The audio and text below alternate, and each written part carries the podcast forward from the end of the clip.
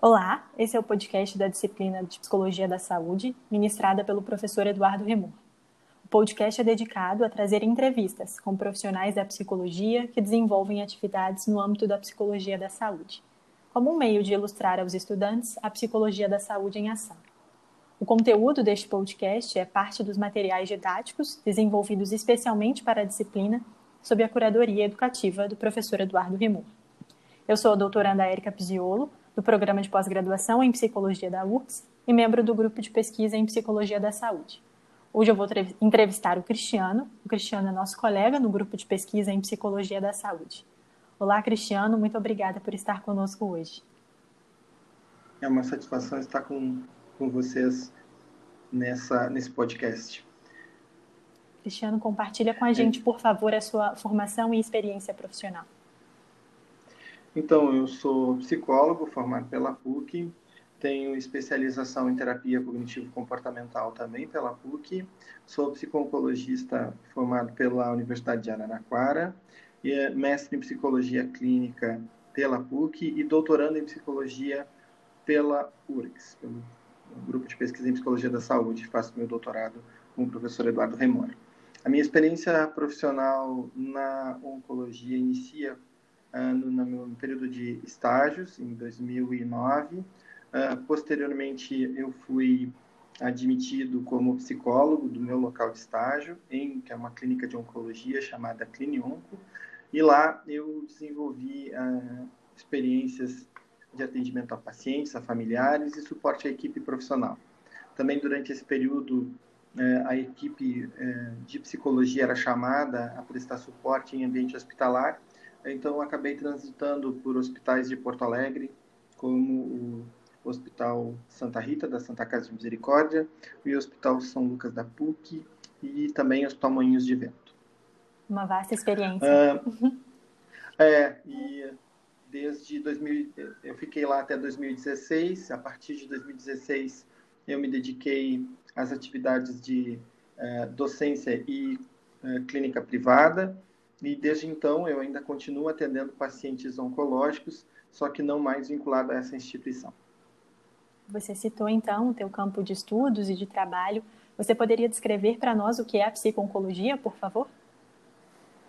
Então, a psico-oncologia é uma área de interface entre a psicologia e a oncologia, ou seja, ela se dedica a auxiliar nos processos de enfrentamento do câncer é, associados a, a, ao tratamento do câncer, tanto na sua fase de diagnóstico quanto na sua fase de tratamento, e também é, em ações de prevenção. Então, ela se insere auxiliando nos aspectos é, emocionais, é, psicossociais é, associados a, ao câncer. Ok, dentro dessa área nós temos um contexto específico, que é o processo de comunicação de más notícias, que é muito do que nós vamos tratar hoje. Você poderia nos dizer o que são má notícias, por favor? Então, uh, as más notícias elas podem ser entendidas como uh, uh, o diálogo que se estabelece entre o profissional da saúde, notadamente aí mais comumente o médico, sobre a realidade médica do paciente versus as expectativas desse paciente, ou seja, é, nesse momento de alinhamento entre a realidade versus as expectativas e uh, nesse aspecto a gente uh, caracteriza como más notícias, né? Quando a realidade, ela, quando não é muito favorável, evidentemente, ela é apresentada ao paciente e suas possibilidades uh, a elas associadas. E quais são os desafios enfrentados pelo psicólogo nesse contexto? Então, são muitos, porque, em geral, a gente está inserido dando suporte. E muitas vezes, quando esse processo não é claro, quando esse processo uh, não é conduzido de uma forma satisfatória, o paciente passa a ter um sofrimento adicional, uh, porque muitas vezes ele não compreendeu as informações, uh, muitas vezes ela não foi dada na quantidade que ele necessitava, e aí ele começa a fazer uma série de é, questionamentos. E quando a gente vai dar o suporte para ele a gente se depara com isso. Questionamentos que poderiam ter sido adequadamente esclarecidos se uh, a conduta fosse ser do profissional que comunicou as más notícias da forma mais adequada, né, como é preconizado, que é na quantidade e qualidade que o paciente gostaria. Então, a gente tenta, e o nosso desafio é esse, assegurar que esse paciente tenha na quantidade e qualidade as informações que ele necessita. Então, nesse cenário, a gente uh, se insere. Ok, então, considerando esses aspectos práticos, uh, como seria esse processo de dar más notícias? Então, é, esse processo ele precisaria contemplar a discussão do prognóstico para que então é, a, o paciente pudesse né, chegar a uma decisão de tratamento compartilhada. Então, uma má notícia adequadamente dada, ela pressupõe o paciente sentir-se como parte do processo decisório, onde ele participa, onde ele está ativo, e não onde os outros decidiram por ele, onde o profissional médico decidiu por ele, a menos que o paciente, no exercício da sua autonomia, opte por dizer: médico, tu decide, eu não vou tomar decisão nenhuma. Mas o ideal é que ele se sinta participante e que a vontade dele seja respeitada em toda a sua dimensão. E aí, nesse sentido, uh, a gente trabalha com o paciente para que ele se sinta novamente participante desse processo, caso seja essa a, a, a intenção dele. É interessante a gente destacar que tem duas uh, revisões sistemáticas que foram feitas sobre esse assunto e a, maioria dos pacientes quer não só saber como também uh, participar do seu uh, saber e participar do seu diagnóstico, ou seja, das decisões dos seus tratamentos, né? Então, isso é algo bem interessante da gente ter claro que o paciente em geral é mínimo, são mínimos os que não querem saber e esses que não querem saber também a gente precisa é, auxiliá-los, né, garantindo que eles tenham é, o seu direito respeitado. Ok, então considerando a importância do tema, Cristiano, existem treinamentos para desenvolver as habilidades na comunicação de más notícias? Sim, existem treinamentos, uh, especialmente a gente tem um que é dado anualmente ali no Hospital de Clínicas, aqui em Porto Alegre. Então, é, anualmente, se não me falha a memória, é, mais ou menos por essa época de setembro, outubro, sempre tem é, conduzido ali pelo uh, professor Goldin, um treinamento uh, de algumas horas, agora não, preciso, não, não, lembro se são 15 horas, que é dado, anualmente ele é oferecido. É importante que o psicólogo uh, tenha esse treinamento, porque, quando, como falei, não raro a gente vai dar suporte para a equipe, a equipe médica, né, nesse sentido de participar, inclusive, às vezes estando juntos nesse processo, às vezes intermediando uma adequação dar más notícias porque ela foi dada de uma forma às vezes não que não atendeu às expectativas do paciente. Então a gente medir esse processo, por isso a gente precisa entender em, em profundidade como conduzir isso. Ok. É, como exemplo, por favor, você pode nos explicar sobre o protocolo SPIKES, que é utilizado para a comunicação de más notícias? Perfeito. É, o protocolo é, SPIKES é, digamos assim, é, é um um acrônimo, o nome Spikes é um acrônimo é, que a gente utiliza né, de ações que devem ser implementadas para poder se dar uma má notícia de forma adequada. Então, quando a gente vai pensar nisso, um dos primeiros passos é preparar-se para esse encontro. Então, como assim a gente tem que preparar? É, más notícias não devem ser dadas no corredor, com, é, não devem ser dadas uh, em ambientes onde é, não tenha o mínimo de privacidade. Né? Então, esses são. A gente precisa organizar as melhores condições para ser dado. Então, é, a gente também precisa estar preparado para dar essa notícia. Não raro a gente depara, às vezes, com essa notícia sendo terceirizada. Né? As pessoas, às vezes, por não estarem preparadas, elas terceirizam essa notícia, do tipo, na equipe médica, é, de uma forma ou de outra, é, isso vai sendo passado para as outras pessoas. Infelizmente, às vezes a gente se depara, não são, é evidente que não são, isso não é regra, né? Mas infelizmente a gente se depara que quem vai dar a má notícia é a pessoa menos preparada para dar uma notícia.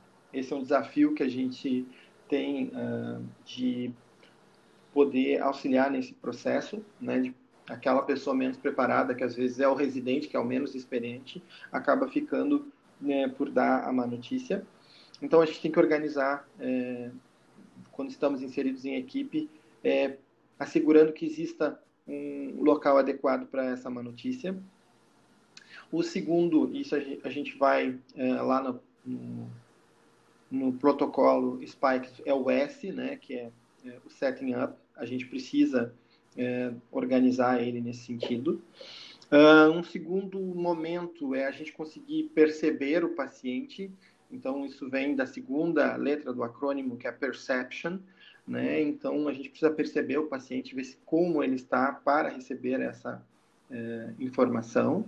E a partir do momento em que a gente percebe e a gente vê é, as condições que ele reúne naquele momento para a, receber a informação, a gente faz o que seria a letra I do acrônimo, que é invitation, e aí a gente convida ele para o diálogo, literalmente aí preparando ele, uh, depois percebendo ele, pre preparando o ambiente, percebendo como ele está, né, para receber essa informação e depois convidando ele para o diálogo.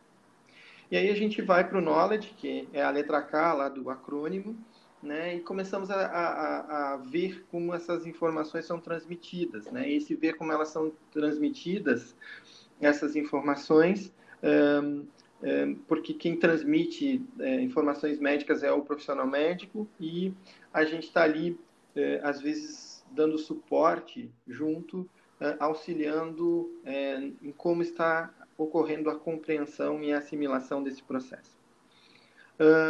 Então, nesse momento de transmitir informações, que é comum a gente perceber que profissionais menos treinados se apegam a dados técnicos, né? E infelizmente essa esse apego aos dados técnicos acaba às vezes sendo é, algo complicado.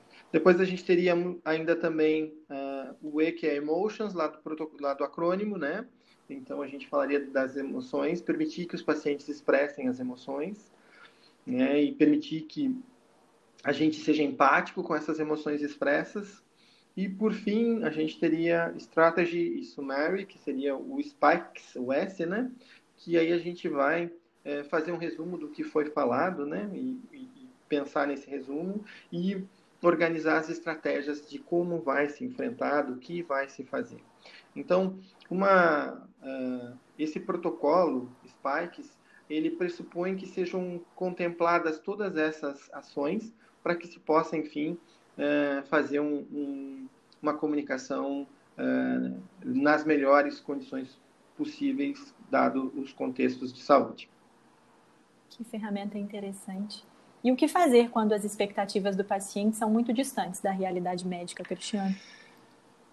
esse é um desafio, né? E aí a gente vai é, precisar, né, é, trabalhar com esse paciente, é, permitindo que ele primeiramente se expresse, né, que ele possa, é, através da sua expressão das expectativas frustradas, é, e começar a oferecer a quantidade de informações necessárias para que, enfim, é, ele entenda que quando estamos diante de situações de saúde, é, não há muito é, como as expectativas às vezes necessariamente se cumprirem, mas validar de forma empática e as expectativas frustradas dele, deles, né, e oferecer é, a qualidade e a quantidade de informações. Esse é um detalhe muito individual, porque depende muito de como o paciente está reagindo a isso e o princípio que a gente, enquanto psicólogo, deve assegurar nesse processo de uh,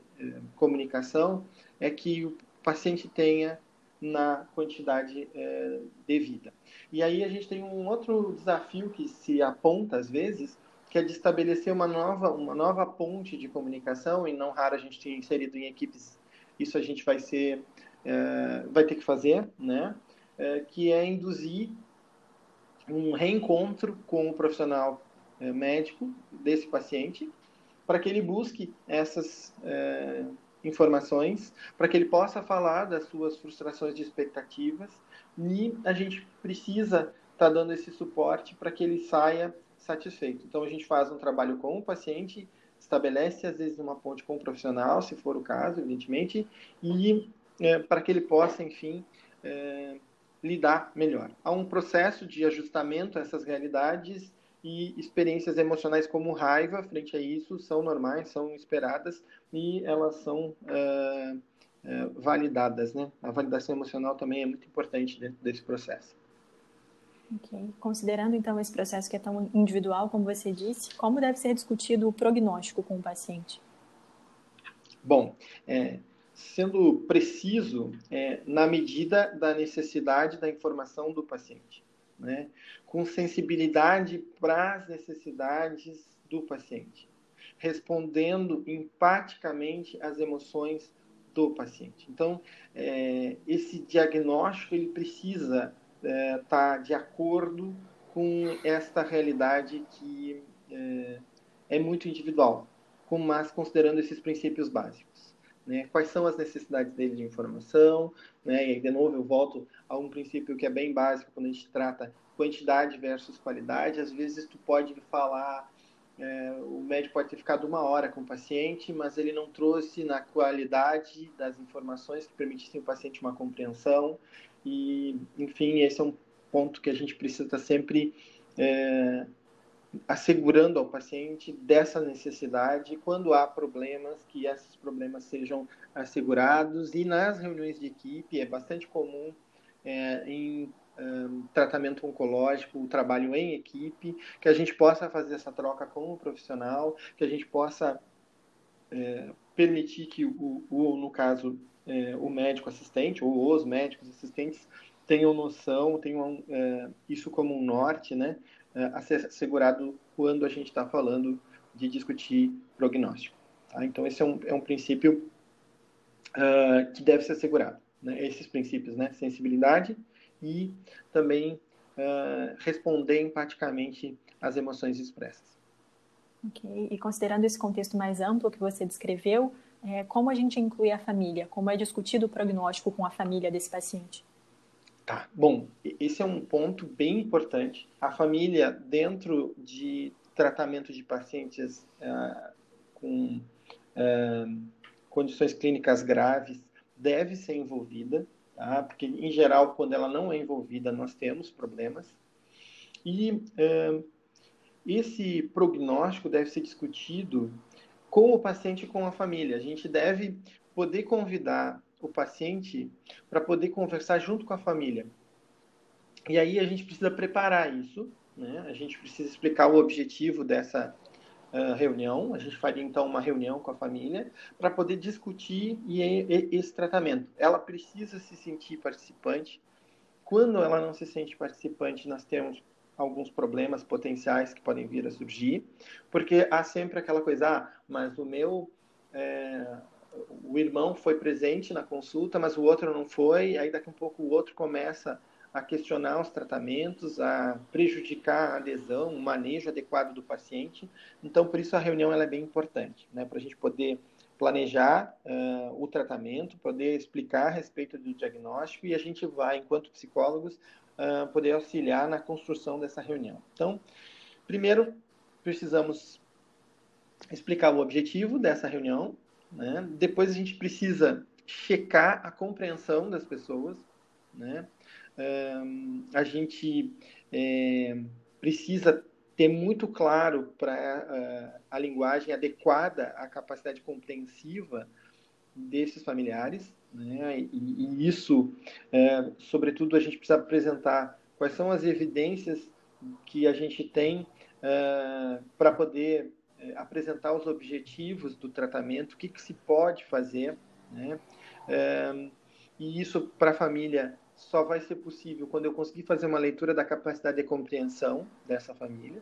Né? Então, a gente pode, primeiro, é, identificar isso para depois conseguir fazer uma adequada é, comunicação dos, das opções de tratamento. Uma outra questão importante é conseguir é, identificar quem são as pessoas na família que têm potencial para ajudar no manejo de sintomas do paciente, naquele cuidado, quem são as pessoas que estão presentes na reunião, né? É importante que o profissional consiga uh, clarificar sobre as futuras necessidades que o paciente pode ter. Então, se o profissional médico não está trazendo isso, convém ao psicólogo uh, contribuir dizendo, bom, uh, e eu gostaria de trazer as questões do futuro. Uh, o senhor poderia, profissional médico, né, responder? A gente traz para que a família consiga ter uma noção desse futuro, né? uma outra questão que precisa ficar clara com a, com a família é como eles podem lidar com situações emocionais decorrentes do cuidado, né? É, como eles podem enfrentar e como eles podem dar apoio é, uns para os outros. E aí nós, psicólogos, podemos ajudar essa família, é, como eles podem dar suporte aos familiares uns aos outros. E, e incluído nesse processo, o paciente. Então, quando a gente está discutindo o prognóstico com família, seria bom um fechamento né, com a revisão e também com os planos futuros. E, e, né, o que, que, se pensa? Bom, daqui a um tempo a gente se reúne de novo. E a revisão é interessante porque, às vezes, os estados emocionais eles impedem é, a própria ansiedade, que é característica desse tipo de evento, eles podem impedir que a família necessariamente compreenda. Então, quando a gente pede para haver uma revisão, um fechamento, isso dá é, a gente consegue esclarecer os pontos mais importantes que eventualmente foram perdidos. Ok? Ok. E no contexto de más notícias, considerando todos esses fatores, como se dá o processo de tomada de decisão? Então, é, quando a gente está falando de más notícias, a tomada de decisão ela precisa fundamentalmente ser compartilhada com o paciente. Ele tem que estar tá claro das opções.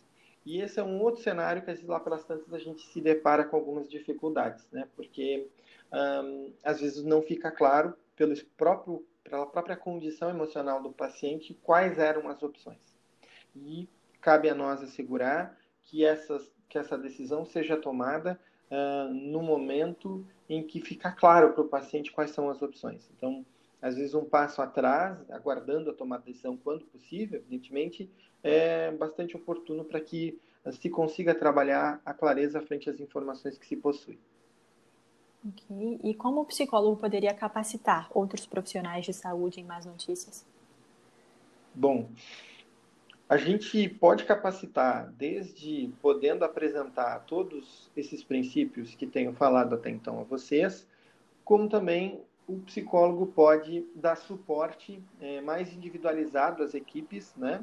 Uh, discutindo casos. Então, quando a gente está habilitado, a gente pode trabalhar com os pacientes, uh, com os profissionais, melhor dizendo, uh, focado na resolução de problemas. Ou seja, à medida em que a equipe vai se deparando com situações de más notícias, a gente vai dando suporte e assim qualificando as intervenções dentro desse âmbito. Então a gente consegue dar apoio para toda a família, né?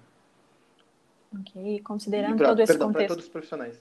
Ok. Eu, eu disse família, mas eles são profissionais. ok.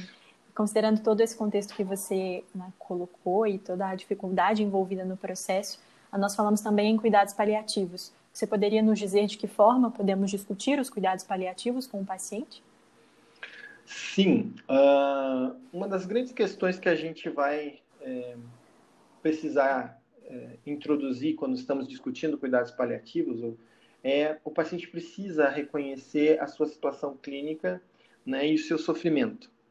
Os pacientes em cuidados paliativos eles precisam ter essa dimensão assegurada compreender a progressão da doença, a eficácia que os tratamentos disponíveis têm, o prognóstico é, que eles a, apresentam. Então, a gente precisa é, trazer o assunto do cuidado paliativo, é, trazendo para o paciente essa, essas informações para que ele possa reconhecer que, no momento, tratamentos que foquem no sintoma e que promovam qualidade de vida são a principal, uh, o melhor recurso para ele. Sempre lembrando que são é, o, é, esse compartilhamento de decisão é muito importante. Né? Ok, então, considerando essas características, como seria esse processo de abordar o morrer com o paciente e com os familiares? Bom, esse processo ele envolve é, conseguir responder empaticamente às emoções que são expressas. Então, esse é um ponto central dentro desse, ah, desse tipo de questão e respeitando os limites e deixando, de certa forma, a porta aberta, né? Para a gente poder falar sobre morte. Tem pessoas que, quando ela percebe isso, ela vai ter uma reação e não deve-se dizer, não, nós vamos falar sobre isso, a gente vai no ritmo. Então, a gente sempre utiliza perguntas abertas para as pessoas quando a gente está abordando esse processo. Isso tanto com os pacientes quanto com as famílias, né? As pessoas às vezes têm muita dificuldade de falar sobre esse assunto. Então, a gente vai trazendo o agravamento da doença, vai focando é, dentro da perspectiva de que o muito mais importante é a qualidade da vida que vivemos do que o tempo de vida, né? E assegurando, dentro dos princípios do cuidado, dos cuidados paliativos, a eliminação, ou melhor, o, a preocupação em que a pessoa tenha o menor sofrimento possível. Esse princípio, ou melhor, esses princípios assegurados, a gente consegue falar a respeito do processo uh, de morrer uh, com o paciente, com, as com os familiares, da melhor forma possível. Ok, ah, muito obrigada. E a modo de exemplo aos ouvintes sobre a prática da psico-oncologia, você pode comentar alguma situação clínica da sua prática profissional que foi um grande desafio, mas que a superação também foi uma importante aprendizagem? Ah, há muitas, eh, há muitos relatos, porque uma das belezas de se trabalhar com isso é que a gente está sempre se superando, né? Mas, especialmente, é, me recordo de um caso em que era uma jovem de uns 15 anos, mais ou menos, 14 anos à época, e ela se aproximava da morte, né? E ela, como toda jovem uh, da sua idade, sonhava com seu aniversário de 15 anos. E eu trabalhava com ela, uh, precisamente tentando focar na vida, e aí eu me dei conta que falar da vida para ela naquele momento assim seria em falar dos seus 15 anos. E conversando com a família e, e com demais é, membros da equipe, a gente conseguiu, eu consegui conversar e comunicar tanto com a família quanto com a paciente, que quem sabe o, o aniversário pudesse ser antecipado um pouco. E é, quando eu trouxe isso, primeiro conversei com a mãe e depois eu conversei com a paciente, foi uma experiência é, onde ela literalmente se encheu de é, energia e de vida naquele momento tão doloroso. Ela, ela tinha um, uma doença incontrolável, um, tipo de câncer é, chamado osteosarcoma, que tinha múltiplas metástases. E aí ela começou o planejamento do seu aniversário de 15 anos. E um, era, as sessões se transformaram em eu já pensei no meu vestido, eu já pensei na peruca que eu vou usar, enfim. E foi um exemplo onde se conseguir falar sobre morte, sobre o processo de morrer, respeitando uh, a ideia de esperança, respeitando a ideia de vida, um, teve um, um significado muito importante. Infelizmente, a vida não é como uma novela que termina tudo bem. Né? Infelizmente, essa história não acabou bem. Infelizmente, ela não conseguiu celebrar o aniversário como ela queria mas o que eu consegui garantir, ou melhor, o que nós conseguimos, porque o trabalho em psicologia nunca é individual, é sempre em equipe, o que nós conseguimos conseguir foi que ela tivesse uma é, experiência de poder sonhar com seu aniversário. Infelizmente, antes da festa efetivamente ocorrer, ela acabou tendo uma piora significativa e veio a morrer antes que isso se executasse. Durante um tempo, isso me gerou um certo desconforto por não ter apressado alguns processos que é, poderiam ter sido apressados, né, para que a, é, esse sonho pudesse ser concretizado. Mas é, depois a gente aprende que o nosso papel nesse no cuidado desses pacientes ele envolve é, a gente tentar fazer o melhor, nem sempre uh, fazer o melhor, mas poder de alguma forma enchê-los de vida. É, enchê-los de vida e aí uma adolescente que estava internada fazia muito tempo no hospital, poder sonhar com algo que seria esperado da sua vida é, é muito gratificante. De lá para cá, hum, as experiências que tenho tido na vida são várias que é, no atendimento a esses pacientes é muito recom é, é, muito recom recompensador atendê-los, né, em função de poder transformar suas experiências doloridas de vida em momentos de intenso desenvolvimento para eles, de intensa vida, encher de vida o tempo que lhes resta. Então, é, considerando esse exemplo que trago para vocês, uma das grandes aprendizagens que ele me trouxe foi é, conseguir fazer as pessoas terem sentido na vida que elas têm, nesse final de vida, no momento de sofrimento, é, me fez entender meu papel, que nem sempre vai ser final feliz, mas a gente pode fazer o final melhor do que ele poderia ser, com dignidade, cheio de esperança e é, com é, um significado para aquela pessoa. Que bonito relato. Muito obrigada por compartilhar conosco. Para finalizarmos, Cristiano, para os estudantes e as pessoas que estão nos ouvindo é, e que tenham interesse em desenvolver a prática profissional na área da psico-oncologia, quais as recomendações que você faria? Como se preparar profissionalmente para esse campo?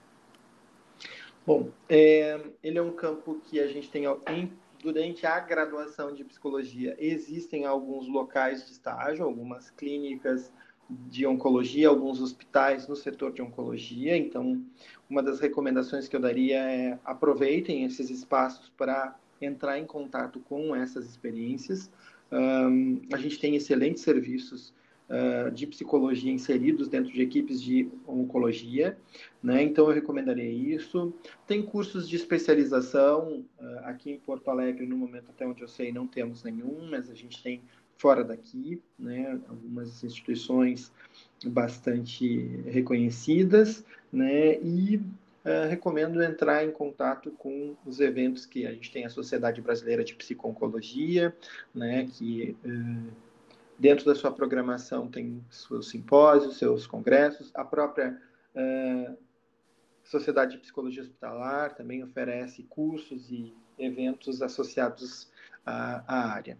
Então, eu recomendo que estudem. Né? Esse campo ele tem uma tendência à expansão, haja vista do aumento do número de casos de câncer e a criação de centros para tratamento do câncer. Então, é uma, uma oportunidade de inserção profissional muito uh, promissora. Ok. Cristiano, nós finalizamos por aqui. Muito obrigado pela sua participação e por compartilhar conosco a sua experiência e tantas informações. A satisfação é toda minha. Um grande abraço a todos e fico à disposição caso queiram uh, alguma troca de informações ou experiências. Ok, muito obrigada.